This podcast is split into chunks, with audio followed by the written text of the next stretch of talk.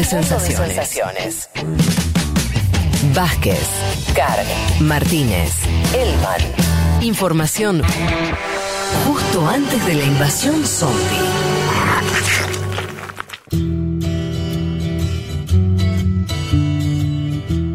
Bueno, muchos mensajes, pero no quiero robarle más tiempo a Leti para que haga su columna sobre Puerto Rico.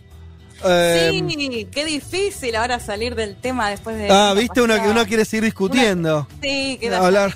Pero bueno, eh, eh, tomémoslo como una especie de recreo. Vayámonos a hablar un poco de. de- a mí me intriga. A mí, no, me intriga, no sé si me intriga o me genera. ah, Algo me genera y no sé bien qué. Que es. em, esta cosa de alguien que tiene su propia nacionalidad, Sí. pero que al final quiere ser yankee. Yo no sé qué sentir con eso. Bueno, es que no tiene tanto su nacionalidad. Ahora lo vamos a ver. un Bueno. poco. Contábamos que el origen o, o la historia más contemporánea, si se quiere, de Puerto Rico es muy similar a lo que veníamos contando de Filipinas, de Cuba, de Guam, que eran colonias españolas. Sí. En el caso de Puerto Rico, en 1897 le llega una carta eh, en la que le da cierta soberanía o autonomía de España, pero sigue siendo colonia española. Y en 1898 se va esa guerra de la cual tanto hemos hablado, la guerra hispanoamericana, por la cual justamente España pierde definitivamente el control sobre esas colonias y queda a cargo Estados Unidos, ¿no? En el caso, bueno, en el caso de Cuba, de Filipinas, se independizaron. En el caso de Puerto Rico, siguió bajo eh, la soberanía de Estados Unidos. Estados Unidos no lo llamaba colonia, eh, hacía referencia a lo que tiene que ver con territorios incorporados y territorios no incorporados, ¿no? Incorporado puede ser eh, lo- bueno, los, los territorios como la, la- ahí se me fue la isla de donde Ay. es Obama. Eh, Hawái. no me salía. Hawái. Eh, que se termina incorporándose a un territorio que se termina incorporando a Estados Unidos. Sí. En el caso de Puerto Rico, era un territorio no incorporado, sobre todo tenía que ver con esos lugares donde había una diferencia más grande culturalmente, o bueno, lo que tiene que ver con el idioma también, ¿no?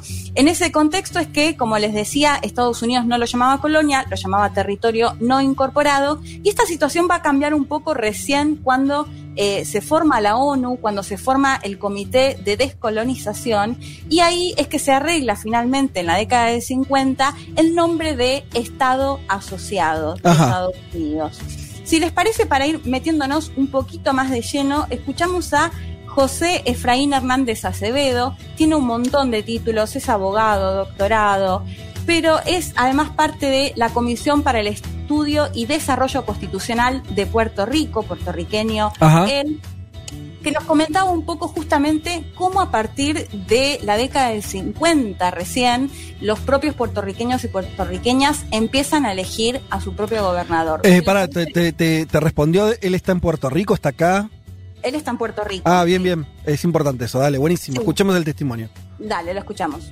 Específicamente en el caso de Puerto Rico, primero pues pasó a, era una colonia de los Estados Unidos desde 1900 hasta 1952. Para eh, finales de los años 40 se legisla, se conoce como la Ley 600, el Congreso de los Estados Unidos para permitir que en Puerto Rico eh, redactara su propia constitución. También para esa época eh, presentó una legislación que se aprobó para que los puertorriqueños pudieran elegir a su gobernador.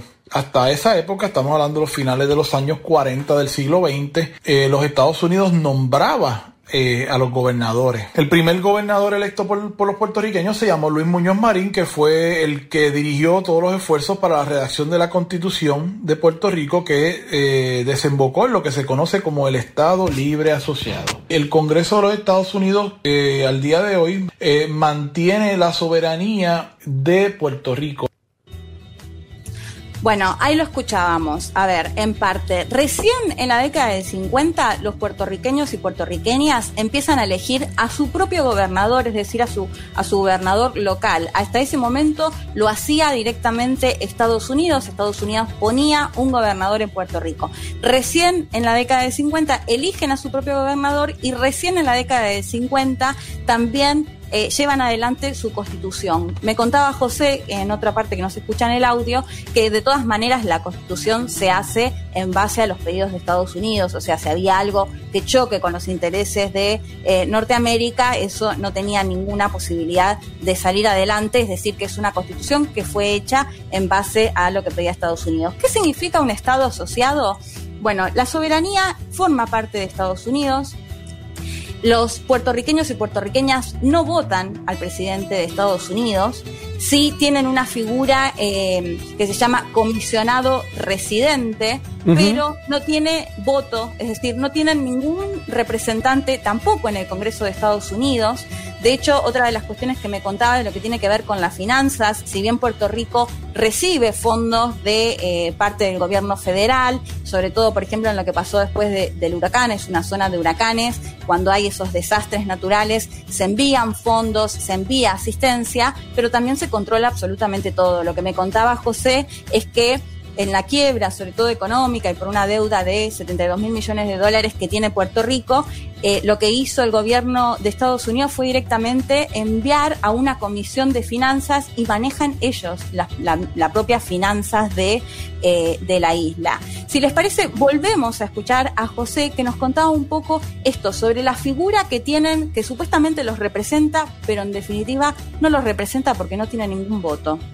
Hay que recordar que los puertorriqueños solamente contamos con un comisionado residente, que es una persona que elige los puertorriqueños cada cuatro años, el próximo 3 de noviembre, la próxima elección. Y ese delegado, pues, no tiene voz ni voto, tiene voz, pero no tiene voto en, el, en la Cámara de Representantes Federal de los Estados Unidos. Así que no puede por sí mismo presentar legislación, ni, o sea, los poderes son mínimos. Los puertorriqueños no podemos votar por el presidente de los Estados Unidos, eh, no tenemos congresistas ni senadores. Puerto Rico como Estado pues tiene unos poderes muy limitados. Eh, entre las limitaciones que tiene es que Puerto Rico no tiene política exterior, no tiene embajadores, no tiene cónsules y no puede llegar a tratados internacionales con ningún país. Todo eso tiene que hacerlo a través de la política exterior estadounidense y su departamento de Estado. Bueno, ahí lo escuchábamos, ¿no? No tiene política exterior, no puede tener ningún tipo de vínculo con otro país porque en realidad no es considerado un Estado soberano, ¿no? Depende directamente de Estados Unidos. Esta figura que ellos votan el 3 de noviembre también, este comisionado residente, no tiene eh, ninguna, ningún voto, no tiene ninguna representación en sí en el Congreso, es decir, que para todas las decisiones que se toman en Puerto Rico dependen del Congreso o del gobierno de Estados Unidos, pero en definitiva el Estado o, las posibilidades de hacer algo desde la isla realmente son muy reducidas para el cargo este de gobernador, que sí eligen, vos contabas antes, Fede, el caso de Roseló, el gobernador que renunció en julio, si mal no recuerdo, del año pasado, se había dado por grandes movilizaciones, pero que tenían que ver con algo local, asistencia que habían recibido después del huracán María, que eh, destrozó muchísimas casas, muchísimos muertos, y que se habían, por un lado, se habían encontrado algunos galpones con, eh, bueno, no sé si alimentos, bebidas y demás que nunca se habían entregado y que estaban vencidas, y además se había conocido unos mensajes de él burlándose un poco de las víctimas justamente del huracán. Todo eso llevó a que pidan la renuncia de él, pero en realidad ahí en estas movilizaciones no había algo tan directo en base a esto del Estado asociado y ahora igual te voy a contar un poco porque eh, además del 3 de noviembre de elegirse esta figura de comisionado, los puertorriqueños y las puertorriqueñas van a votar en un plebiscito. Bueno, pero para, para, la pregunta es una pregunta. ¿Por qué Estados Unidos no lo incorpora como un Estado más? Porque lo que está diciendo eh, eh, tu entrevistado, más allá de que yo no sé si él que quisiera, pero no, no, está hablando tanto como un país, como una colonia que quiere independizarse, sino como un territorio que ni siquiera tiene los mismos derechos que tiene un Estado en Estados Unidos. O sea, sus ciudadanos no eligen presidente, no tienen representantes en el Congreso. ¿Por qué Estados Unidos se niega a incorporarlo como un Estado más? ¿Sabes eso? ¿Con qué tiene que ver esa decisión? Sí, te lo puedo contestar en, un ratito cuando, cuando hablemos. Déjame eh, comentar algo más sobre lo que significa el Estado asociado, porque como vos decías, eh, por un lado, no tienen los mismos derechos que tiene un Estado de Estados Unidos, como por ejemplo elegir congresistas, pero por otro lado, por ejemplo, hasta la guerra de Vietnam, los puertorriqueños y las puertorriqueñas tenían que ir a luchar en nombre de Estados Unidos, o sea, era obligatorio el ejército también para mm. ellos, si salían sorteados tenían que ir. Lo que me contaba José, que por más que ahora no sea obligatorio, incluso muchos puertorriqueños y puertorriqueñas se alistan, bueno, puertorriqueños en realidad, se alistan en el ejército porque esto le trae algunos beneficios, como puede ser por ahí en, no sé, en el sistema incluso educativo o demás beneficios que tienen los eh, quienes ingresan al ejército. Ahora, si te parece, escuchamos eh, por el último audio ya de José Hernández Acevedo, que nos comentaba un poco de este plebiscito y ahora te cuento qué es lo que quieren mayoritariamente los puertorriqueños y qué pasa con Estados Unidos y esta idea de por qué no es un estado más de Norteamérica. Lo escuchamos. Y pues en los Estados Unidos nunca ha mostrado ningún interés de hacer a Puerto Rico un estado. De hecho, Donald Trump, eh, Mitch McConnell, el líder de la mayoría en el Senado y otros líderes prominentes del Partido eh, Republicano de los Estados Unidos se ha expresado en contra de conceder la estadía a Puerto Rico. Hay que recordar que los últimos dos estados que entraron a la Unión fue Alaska y Hawái, y donde la mayoría de la población no era nativa, era estadounidense, ¿no? Eh, esas eran las condiciones de esos últimos dos estados. Pero luego de eso, pues, de hecho, Puerto Rico lleva luchando, gente luchando por alcanzar la estabilidad desde el mismo 1898. Pero Estados Unidos nunca ha mostrado ningún interés, el gobierno como tal de los Estados Unidos, en viabilizar la estabilidad para Puerto Rico. Y de alguna manera han favorecido mantener el estatus actual, que es el estado que ellos quieren, que es el estado libre asociado, tiene poderes soberanos el Congreso de Estados Unidos sobre Puerto Rico.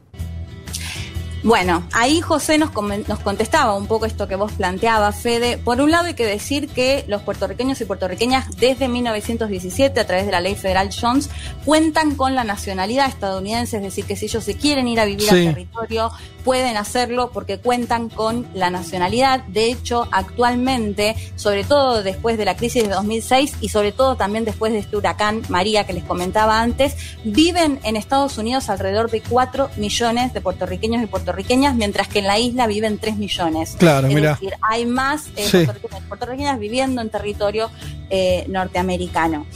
Lo que vos planteabas, bueno, ahora se va a votar el, 3 de noviembre para las elecciones, se vota también el plebiscito para ver, la pregunta es sí o no, si quieren esto que se conoce como estabilidad, que es el pedido para que Estados Unidos los haga parte eh, de Norteamérica. ah, ok. Van a votar eso. Un estado más, sí. ¿Y para qué? Pero va a salir eh, la gran mayoría de querer eso, me imagino. La gran mayoría quiere eso, o sea, se calcula que el 90% de los puertorriqueños y puertorriqueñas quieren seguir manteniendo un vínculo con Estados Unidos. Es muy poco el porcentaje que se quiere independizar completamente.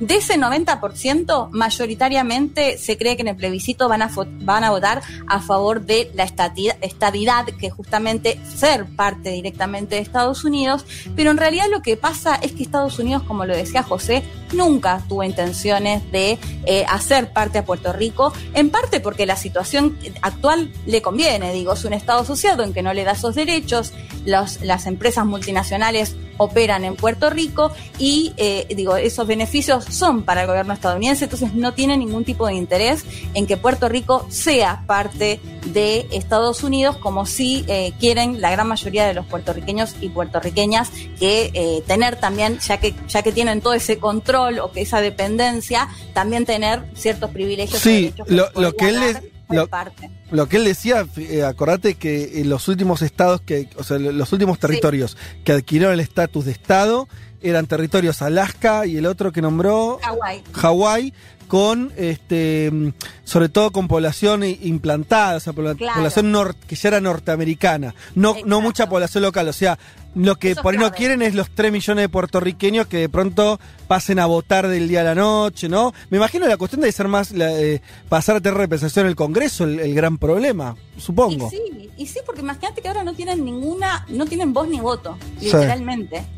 Ni, siquiera votan por el presidente de Estados Unidos. Mm. Pero ahora sí Estados Unidos decide absolutamente todo lo que se hace en Puerto Rico. en Puerto Rico. Eh, por eso la gran mayoría sí quiere seguir ese vínculo, pero lo que quiere hacer es formalmente tener los mismos derechos que cualquier otro Estado. Lógico. Por eso te decía, muy pocos, o sea, es muy mínimo el número de eh, puertorriqueños y puertorriqueñas que quieren de, eh, digamos, eh, independizarse completamente de Estados Unidos. Un dato más que les digo para los oyentes y las oyentes que les encanta tanto ver series y películas, les recomiendo, hay eh, en Netflix un documental que es muy cortito, dura un poco más de 30 minutos, que se llama After María y toca justamente el tema, bueno, eh, particularmente de mujeres que se fueron después de, del huracán en el 2017 a Estados Unidos y la situación que tienen que atravesar, porque había un programa, el FEMA, que les daba asistencia, les daba un. iban a, hoteles, en realidad era gente que, imagínate, se habían quedado sin nada, sin casa, sin ningún tipo de, dinero ni de recurso, y en Estados Unidos eh, y tenían una asistencia a una casa. ¿Qué hace el gobierno de Donald Trump? Le saca esa asistencia y se calcula que más de 50.000 eh, puertorriqueños y puertorriqueñas están en California sin ningún tipo de eh, lugar, de hecho se los conoce como Los Sin Techo. Les recomiendo este documental que, que justamente retrata o cuenta la historia de algunas de las mujeres que representan a las miles de mujeres y de hombres puertorriqueños y puertorriqueñas que atraviesan esta situación eh, de Estados en Estados Unidos. Bueno, espectacular. Y, le fuiste, mira que lograste meter la columna casi en tiempo. ¿Viste? Iba mirando al reloj. No, no, impresionante, impresionante.